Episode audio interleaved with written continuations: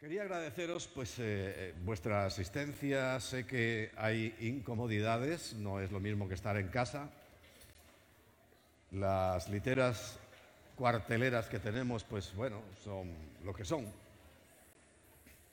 Empezando por el equipo acarrea, acarrea ovejas, que se llaman pastorales. Cuando os portéis bien ya os llamaré pastores. Guardamos silencio.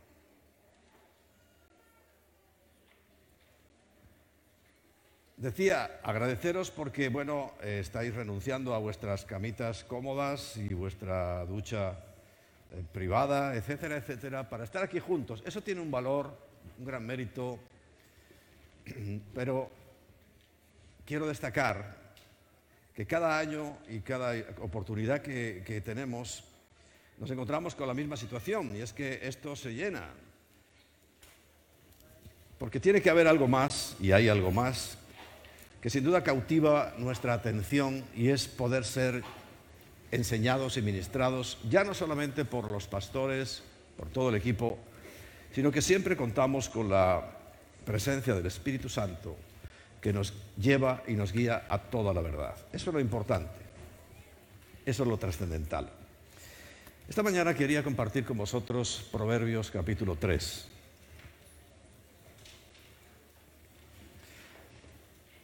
La pantalla no funciona, así que vais a tener que sacar la Biblia. ¿no?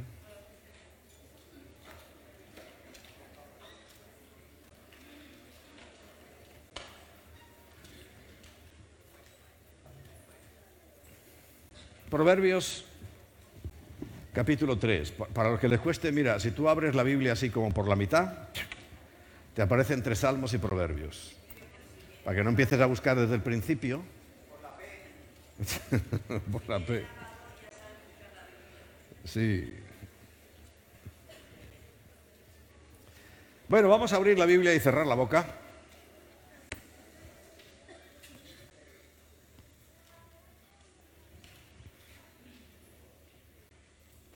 El versículo 21 dice, Hijo mío, no se aparte de tu vista estas cosas. Y pone dos puntos.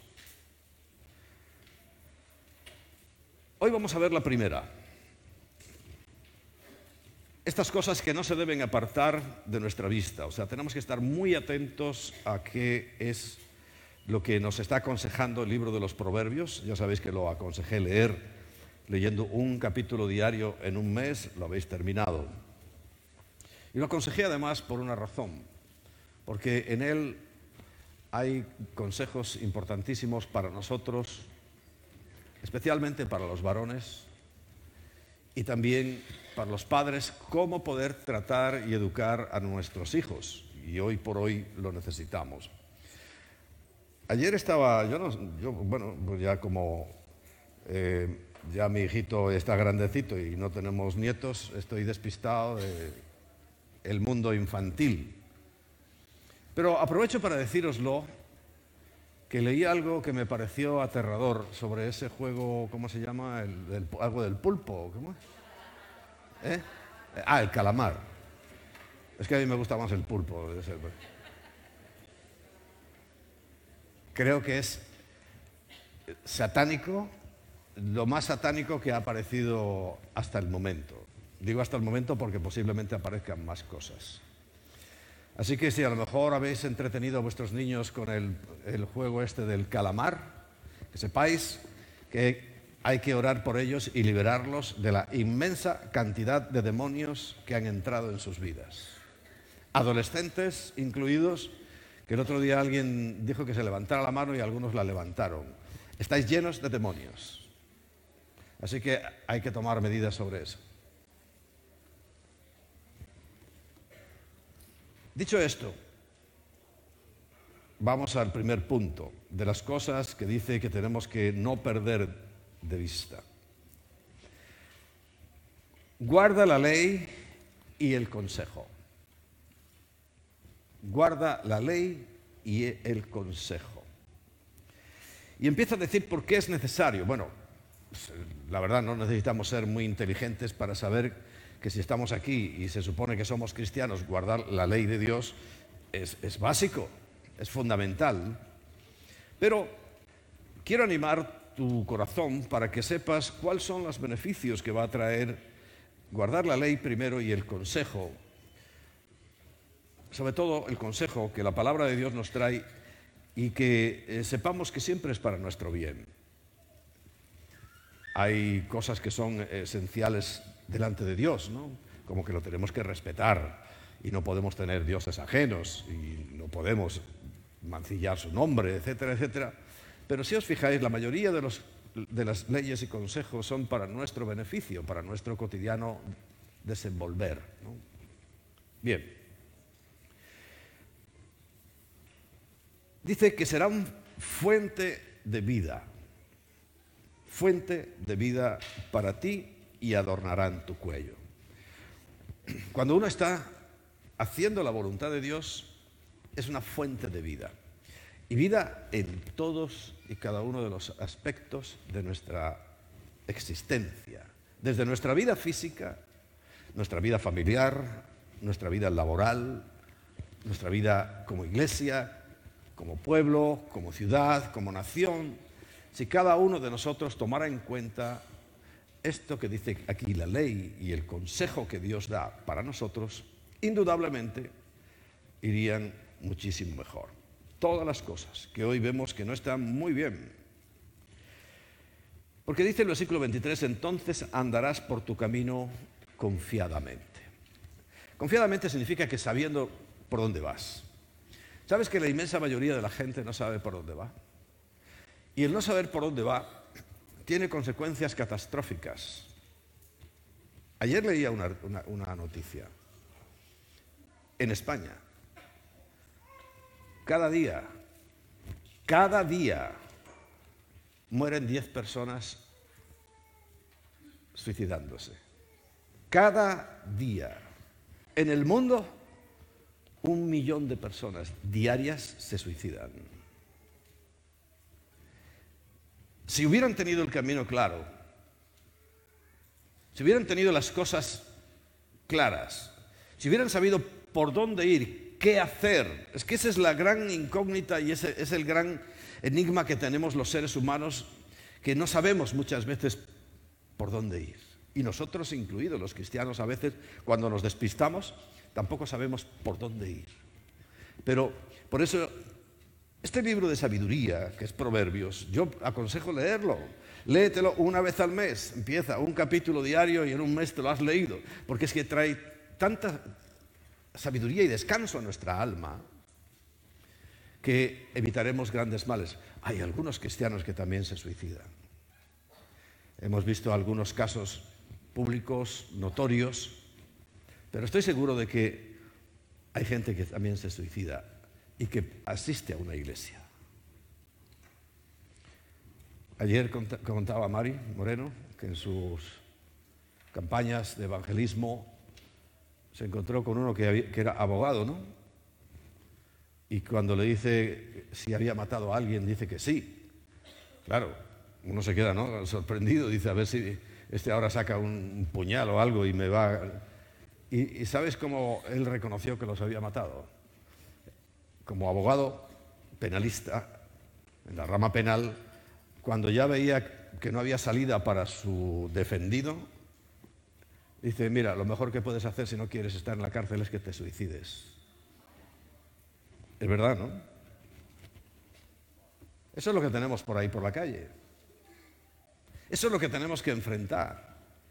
Eso es lo que mucha gente, cuando tú la ves ahí, que parece que están bien, tienen toda esa información esa mala información. No saben qué hacer, no saben dónde ir, no tienen esperanza. Y es terrible. Es terrible. Yo lo leí ayer y lo volví a leer otra vez y digo, a veces que me he equivocado. Las cifras. Y es gente desesperada que precisamente ni tienen ley, ni atienden a consejo ni siquiera de, los seres humanos y por tanto van a la deriva. Porque nosotros, y te lo vuelvo a leer el versículo 23, entonces andarás en tu caminar diario, no tendrás temor y tu pie no tropezará. Versículo 24. Cuando te acuestes, tú sabes que hay muchísima gente que no duerme. Cuando se acuesta, por su falta de esperanza, por su falta de dirección, no pueden dormir. Esto hace muchos años que yo lo sé, porque a veces eh, oía alguna emisora de noche, pero a lo mejor porque estaba de guardia cuando fui soldado. No pueden dormir. Y sin embargo, el Hijo de Dios, guiado por la palabra de Dios, guiado por el Espíritu, puede dormir placenteramente, porque cuando te acuestes, dice, no tendrás temor. ¿Y sabes por qué hay mucha gente que no quiere dormir? Porque tiene miedo a la mañana siguiente. Tiene miedo a enfrentar el día siguiente. Tiene miedo a, no despertarse. Está el mundo lleno de temores. Bueno, y ya con todo esto que ha pasado, todo esto que se ha vivido, iba a decir hemos vivido, nosotros no hemos vivido eso. Nosotros hemos vivido la palabra. Pero hay mucha gente que ha vivido una angustia y siguen viviendo en angustia. Todavía se pueden ver a personas solas, solas, solas, en su propio coche con la mascarilla. Esto lo vi ayer. Es impresionante el miedo, el, no saber, el no tener una dirección clara a muchos ni siquiera les deja dormir. Cuidado, porque hay muchos asistiendo a psicólogos y psiquiatras porque no tienen eh, este descanso. Porque lo que estamos hablando es que cuando yo tengo esta, recuerda, guarda la ley y el consejo, eso va a producir en mí seguridad, descanso, dirección, y voy a estar bien porque ya no tendré esa inmensa cantidad de dudas que las personas tienen y cada vez más a causa de todo lo que estamos viendo, de todo lo que se está lanzando. O sea, el año pasado no hubo gripe, este año sí. Pero es que creen que somos tontos. Pues es que estoy convencido que aquí hay alguno que, se lo creyó. Y dijo, no, no, es verdad, el año pasado no había gripe, solo COVID. Es que eso es gripe. Y este año sí hay gripe. Qué casualidad, hombre. Pero ¿hasta qué nivel, hasta qué nivel estamos llegando de desesperación? Y todo por no tener una dirección clara. Porque si tú tienes clara la dirección que da la palabra, sabrías que podrán caer a tu lado mil y al otro lado diez mil, pero a ti no te pasará nada. En eso hemos vivido, pero no todos. No todos. Tienes que aprender a confiar. Este tiempo, estos momentos donde, repito, abandonamos quizá nuestra comodidad para poder ser ministrados. ¿Qué es ministrados? Poder llenarnos de una palabra de certeza que dirija nuestros pasos, que sepamos dónde ir. Eso es lo más importante. En Proverbios habla muchísimo de sabiduría. Y la sabiduría principalmente es saber lo que hay que hacer, saber para dónde hay que ir, saber dónde me tengo que mover. Es fundamental. Cuando te acuestes no tendrás temor, sino que te acostarás y tu sueño será grato, bueno, bonito. Yo no sé si tú estás en algún, o sea, yo espero que estés en este último caso, que siempre tu sueño sea grato, bonito, que sueñes cosas hasta proféticas. Pero que siempre sea grato. El versículo 25 es como si fuera un paralelismo con el Salmo 91. Dice, no tendrás temor de un pavor. Miedo, el pavor es un miedo exagerado, dice, repentino. Llega. No sé si sois conscientes de que estamos en un momento de crisis. Así como solapadamente, como ya os he dicho en otras oportunidades, como ese experimento de la rana, nos han metido en el agua, han empezado a subir la temperatura y la rana, ya sabéis, no es capaz de captar la temperatura, sino que está siempre a gusto. Y cuando ya sube por encima de 100 grados, se muere porque se hierve, pero nunca se dio cuenta, porque fue poco a poco. Así nos han hecho y nos están haciendo, y yo lo quiero advertir eh, porque hay una necesidad imperiosa de que nuestra confianza en el Señor se refuerce. Y todo lo que vamos a ver y a hacer este fin de semana corto es para eso. Es para examinar nuestras vidas, para saber si andamos en la ley, si andamos en el consejo. Es para corregir nuestros pasos, nuestro caminar. Sobre todo, a mí lo que me gustaría es que eliminarais de vosotros todo temor, todo miedo. Siempre va a haber preguntas, pero esas preguntas cuando son delante de Dios tendrán su respuesta. No se quedarán en el aire como esta gente que, repito, desesperada, desesperada, se suicidan y otros viven una vida que sinceramente es lo menos parecido a una vida. Y ya habrá gente como este abogado que le aconseje. Ya Satanás enviará gente que le aconseje y le diga, para eso que vives, mejor muérete. Es impresionante. Eso es mucho mayor. Mil diarios es mucho mayor que los 40 que dicen que hay en, las UBIs. Dicen que hay. ¿O no? Decidme, por favor, que a lo mejor yo estoy confundiendo las cifras. ¿Mil es más que 40? ¿Sí? Y muertos además.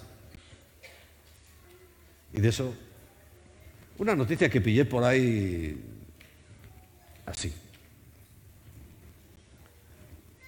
Tenían que estar hablando de eso y tenían que estar trayendo esperanza a la sociedad, pero claro, ellos no lo van a hacer. ¿Sabes quién lo tiene que hacer? Nosotros el cuerpo de Cristo. La iglesia del Señor son los que, somos los que tenemos que llevar esperanza. Y en cada mensaje, en cada palabra, tienes que llevar esperanza. Porque yo lo que te estoy poniendo es ese mundo como está, de, despistado, desorientado, sin, sin ninguna dirección, sin ningún punto de referencia. Porque fíjate, cuando cogen puntos de referencia, ¿qué cogen? Verdaderas eh, calamidades, verdaderos mamarrachos y esperpentos. Esos son los modelos que tiene la juventud. Y que en ellos fija sus ojos. Por eso nos esforzamos de esta manera. Para no tener pavor repentino, ni de la ruina de los impíos cuando llegue. Cuando leí esto, por enésima vez, lo volví a subrayar porque dice, cuando llegue. Porque resulta que ya llegó. Está llegando la ruina. Está llegando una situación inexplicable. Vosotros, yo creo que todo el mundo estáis atentos a que eh, los coches, por ejemplo. No hay coches porque falta un chip, la pieza más pequeñita, más insignificante, y no pueden hacer coches. Pero también es que no los pueden traer, no los pueden llevar, porque se ha colapsado el transporte. O sea, todo va siendo una pequeña cadena que, repito, nos ha metido en ese agua que se ha ido calentando y ya el gas. Este invierno, pues eh, todas las previsiones son catastróficas. Ahora, yo espero que tú, que si tienes dirección, que si tú tienes, tú tienes a quien agarrarte, te quieres sustentarte, aprendas a confiar en el Señor. Y aunque pasen cosas, que sepas que a ti no llegarán. Porque aquí lo que está hablando es, no tendrás pavor perdón, no tendrás temor de un pavor repentino ni de la ruina de los impíos cuando llegue. Ruina de los impíos. El Hijo de Dios no es que no se vaya a arruinar, yo creo que no, pero es un miedo que cuando esto está llegando, ríete de las cifras que hemos hablado. Van a ser catastróficas van a ser impresionantes. Porque si algo le duele a la gente, es la cartera. La inseguridad de qué va a pasar mañana desespera a muchos. Por eso, hijos de Dios, nosotros estamos firmes, dice el versículo 26, porque el Señor será tu confianza. Te pregunto, ¿lo es? ¿Has puesto tu confianza en Él? Él evitará que tu pie quede atrapado. Solo leer este versículo. Si tú dices, bueno, este es mi versículo favorito, en Él me voy a deleitar. Es que ya tienes una base, ya tienes un, un camino recorrido enorme, porque ya tienes que saber que tu Dios, tu Padre, estará siempre contigo y puedes confiar en Él y que nunca va a dejar que tu pie que siempre atrapa a Satanás como con una trampa, con una red, quede atrapado. Y esto es una promesa, y esto es palabra de Dios, y esto es incuestionable. Ahora bien, necesitamos llenar nuestro tanque. Tenemos un tanque que somos nosotros mismos, que hay que llenar. Y hay que llenarlo de, de un contenido correcto. En 1 Corintios, en el capítulo 3,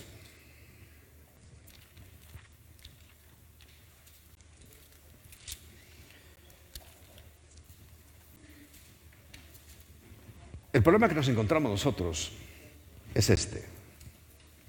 El mismo que se encontró Pablo cuando dijo, yo hermanos no puedo hablaros como a espirituales, sino como a carnales, como a niños en Cristo. Gente no madura. Pablo era un hombre tan sabio, conocía muy bien todo lo que se le había encomendado, todo lo que Dios puso sobre él y quería transmitirlo. Si tú lees unos versículos antes en el capítulo 2, él dice que a los hijos de Dios nos están... Eh, son para nosotros, vamos. lo que dice el versículo 9, sino más bien como está escrito, cosas que ojo no vio, ni oído oyó, ni han subido al corazón del hombre, son las que Dios ha preparado para los que le aman. O sea, cosas increíbles, inimaginables. Una sabiduría que, bueno, si tú te lees ese contexto, te darás cuenta que hay una sabiduría que está reservada para los que le aman. Y los que le aman se supone que somos nosotros, sus hijos. Pero eso sí, tenemos que hacer un esfuerzo para llenar nuestro depósito, llenar nuestra mente. Y os lo estoy diciendo a vosotros, que creo que tenéis ese interés, porque si no, entiendo que no estaríais aquí. Y entiendo que estáis aquí porque queréis llenar vuestro depósito, queréis llenar vuestras vidas de contenido, porque ya os he explicado lo que le pasa a las personas que no tienen contenido, que están vacíos.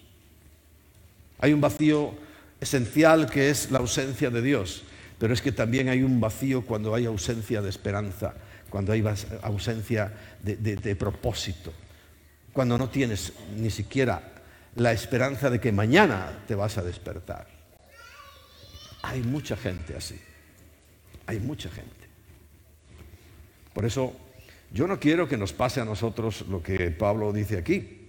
Yo sí espero poder hablaros como a espirituales. ¿Sí?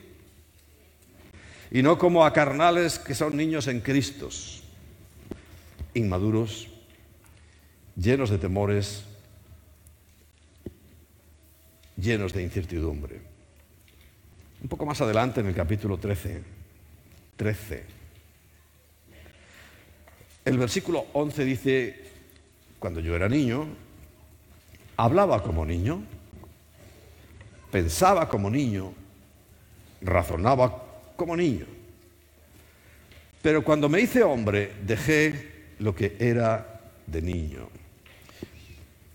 Porque esta misma preocupación ya la descubrió Pablo hace dos mil años, que hay algunas personas que por alguna razón no maduran.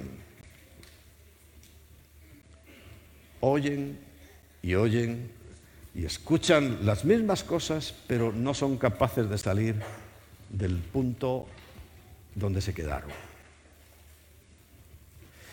Y tenemos la obligación de madurar. Tenemos la obligación de madurar porque recuerda que lo que eh, en el mundo hay ahora es esto que os estoy contando. Entonces, si nosotros no estamos en una mejor posición y condición, si somos oidores olvidadizos, porque no quiero regañar a nadie, pero hay personas que es que oyen y oyen y oyen y han oído buena palabra, ¿eh? palabra sabia, pero siguen igualito. Ni un paso han sido capaces de dar. Eso es preocupante. Eso hay que examinarlo muy bien. Tal vez sea esta la oportunidad que el Señor nos vuelve a dar para salir de ese impas. Estar aprendiendo sin saber nada. Estar llenándote de una sabiduría que no sirve para nada. Recuerda cuando empezamos a hablar, de, es fuente. ¿Recuerdas? Capítulo 3, el versículo que leímos, es fuente. Y una fuente es algo que está renovándose constantemente. No es lo mismo que un estanque.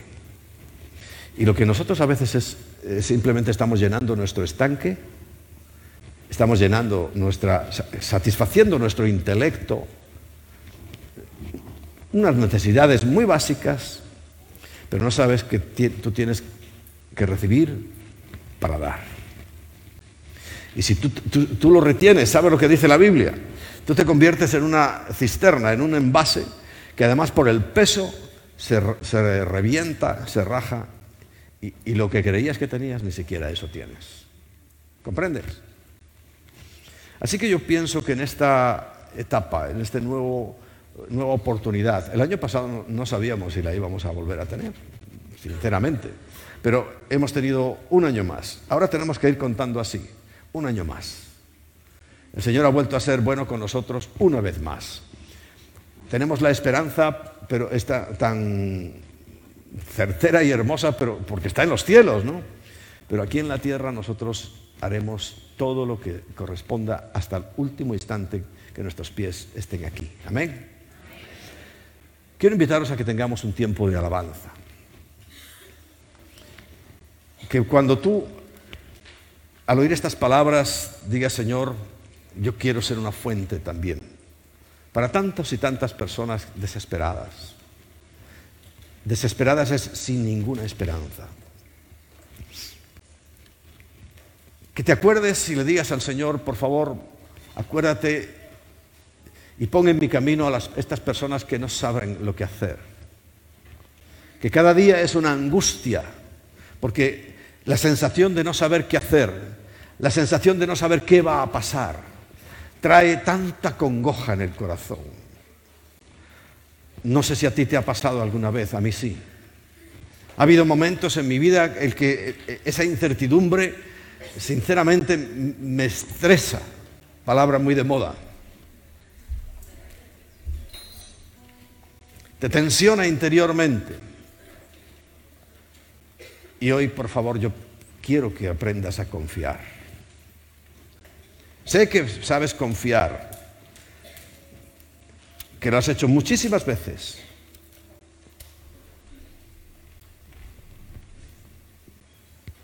Pero hoy el seguir el consejo y la ley de Dios será una fuente de vida para ti y lo ha de ser para nosotros, Señor.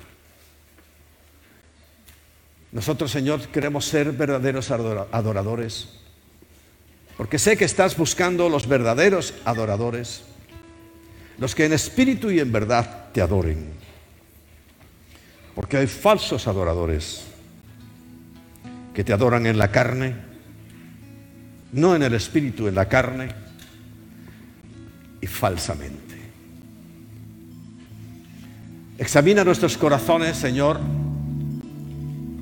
Hemos venido a este lugar para que tú escudriñes nuestros corazones.